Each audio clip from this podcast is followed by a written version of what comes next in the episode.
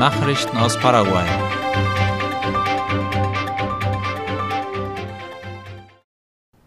Ande aktiviert Notfallplan als Reaktion auf Proteste wegen Stromausfällen. Wie die Zeitung Ultima Hora berichtet, hat der Vorsitzende der Nationalen Stromverwaltung Ande, Felix Sosa, sich gestern mit Direktoren und Mitarbeitern der Institution zusammengesetzt. Dabei wurden Daten über Orte ausgetauscht, an denen es aufgrund der hohen Temperaturen zu Stromausfällen gekommen ist. Bei dieser Gelegenheit hat Ande die Stufe Gelb des Notfallplans für klimatische Ereignisse aktiviert. Damit werden 20 zusätzliche Mitarbeiter für die Bearbeitung von Beschwerden eingesetzt. Dies ist eine Reaktion auf eine Reihe von Protesten, die in verschiedenen Teilen des Landes stattfanden. Dabei gingen Bewohner auf die Straße, um sich über die Stromausfälle zu beschweren, die in den letzten Tagen immer wieder vorgekommen waren. Paraguay sucht Lösung für den Export von Fleisch. Wie La Nation berichtet, haben sich Vertreter des privaten und staatlichen Sektors zusammengesetzt, um die Preissituation im Bereich des Fleischexports zu analysieren. Dabei betonte der Minister für Landwirtschaft und Viehzucht Carlos Jiménez, dass die Schwankungen zwar vorübergehend seien, es sei jedoch wichtig zu analysieren, welche anderen Alternativen es gebe, so Jiménez. Der Vorsitzende der paraguayischen Fleischkammer, Randy Ross Wiebe erklärte seinerseits, dass die Situation auf den Märkten Chinas, Brasiliens und Uruguays sich auf die paraguayischen Exporte auswirken würden. In diesen internationalen Märkten waren die Preise gefallen. Das habe zu einem Rückgang der Nachfrage nach Fleisch und zu einem enormen Preisverfall geführt, so Ross. Weiter kommentierte er, dass bei diesem Treffen die Erschließung neuer Märkte analysiert werden, die so schnell wie möglich ins Visier genommen werden sollten. Dazu gehören Japan, Südkorea und Mexiko sowie die Vereinigten Staaten und Kanada.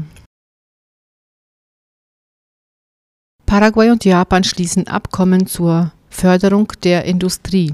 Am Montag haben Außenminister Ruben Ramirez Lescano und der japanische Botschafter in Paraguay, Yoshi Nakatani Otsuka, ein Abkommen unterzeichnet. Das Ziel ist laut La Nation die Förderung des industriellen Sektors in Paraguay mit koordinierten Investitionen für jede nationale Entwicklungsgruppe. Mit dem Abkommen wird Paraguay ein Betrag von 3,5 Millionen US-Dollar zur Verfügung gestellt.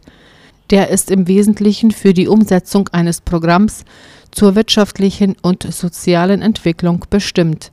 In dessen Rahmen werden zum Beispiel den Arbeits- und Bildungsministerien sowie die Nationalen Universität von Asunción technische und pädagogische Ausrüstungen für die Ausbildung von Mitarbeitern zur Verfügung gestellt.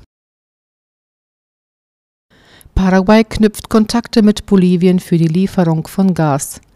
Argentinische Medien berichteten in den letzten Tagen, dass die argentinische Regierung ernsthaft prüft, den Gasexport nach Paraguay einzustellen.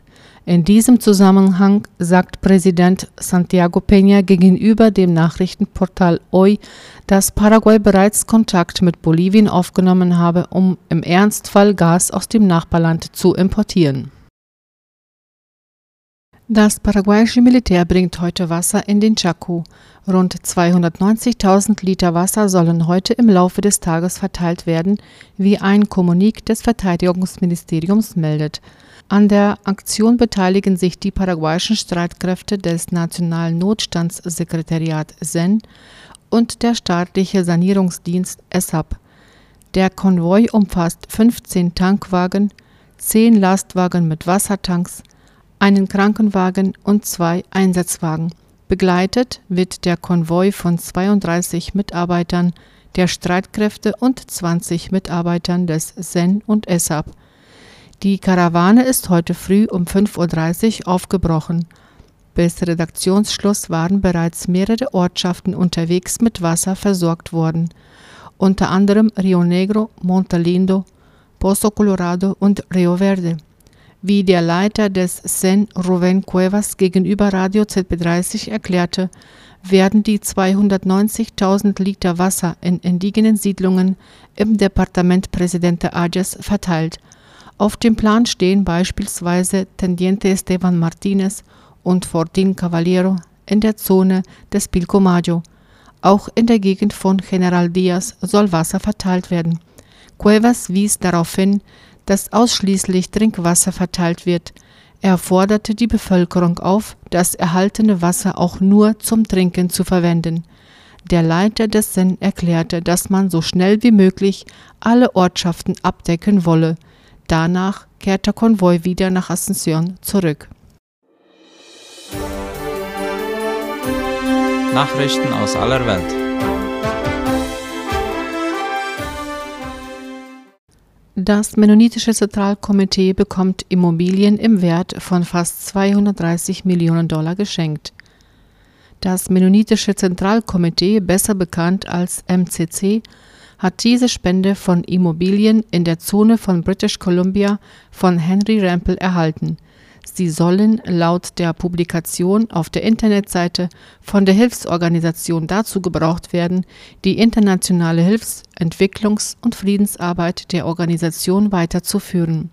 Henry Rampel aus New Westminster, BC, der am 9. Juni 2023 verstorben ist, und seine Frau Mary Rampel, die 2014 verstorben ist, wollten den Ärmsten der Armen helfen – Deshalb hat Henry dem MCC ein großes Portfolio an Miet- und Entwicklungsimmobilien zur laufenden Unterstützung der Arbeit von MCC geschenkt.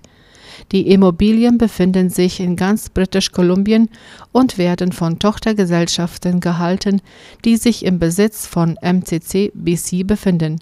Gemeinsam werden sie als Highland Properties bezeichnet. Man sei den Rempels unglaublich dankbar für diese großzügige Spende, sagte der Geschäftsführer von MCC BC Wayne Bremner. Die Not auf der ganzen Welt sei gewaltig und diese Spende werde die Möglichkeit von MCC verbessern, darauf zu reagieren.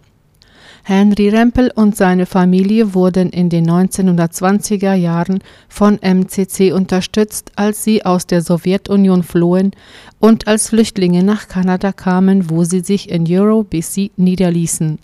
Mary Rempel und ihre Familie flohen während des Zweiten Weltkriegs aus Litauen und kamen 1948 in BC an. Ihr ganzes Leben lang hatten die Rempels ein Herz für die Leidenden – Henry Rempel verbrachte seine berufliche Laufbahn damit, im Bereich der Psychologie mit Menschen zu arbeiten, die unter psychischen Problemen litten. Mary war Lehrerin. Dann, in einem Alter, in dem viele Menschen an den Ruhestand denken würden, stiegen sie in die Wirtschaft ein und betrieben und entwickelten Mietprojekte in ganz BC und Alberta. Die ersten US-Panzer von Typ Abrams sind in der Ukraine angekommen.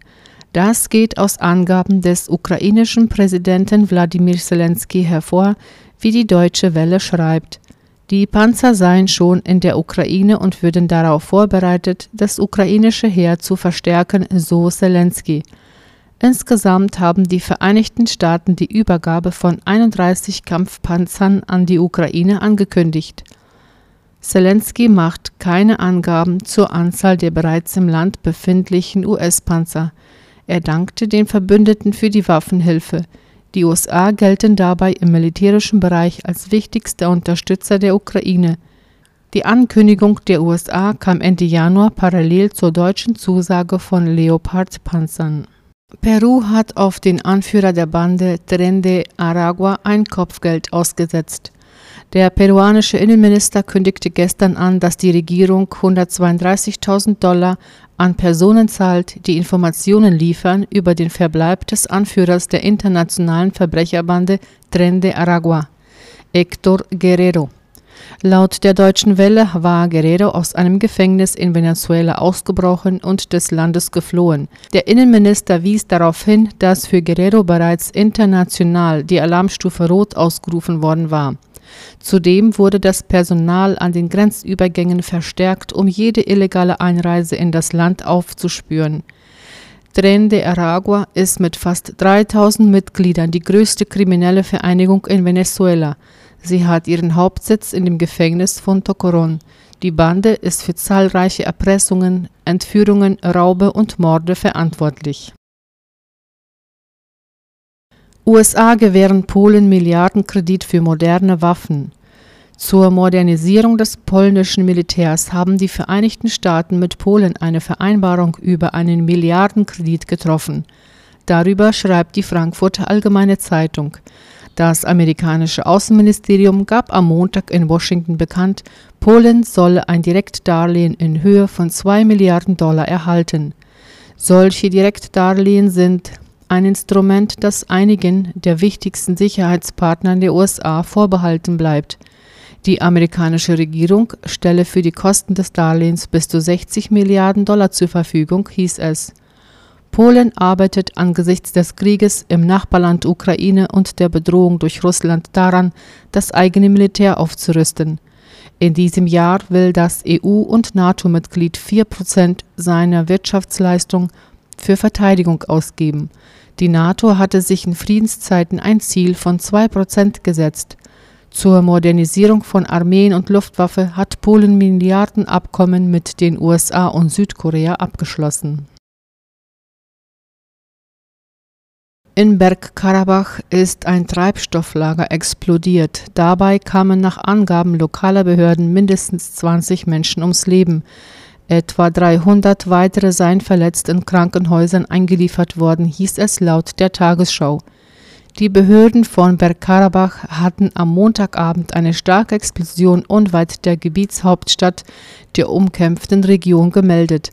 Unklar ist bislang, was die Katastrophe in der mehrheitlich von Armeniern bewohnten Region auslöste, die in der vergangenen Woche von Aserbaidschan angegriffen und besiegt wurde.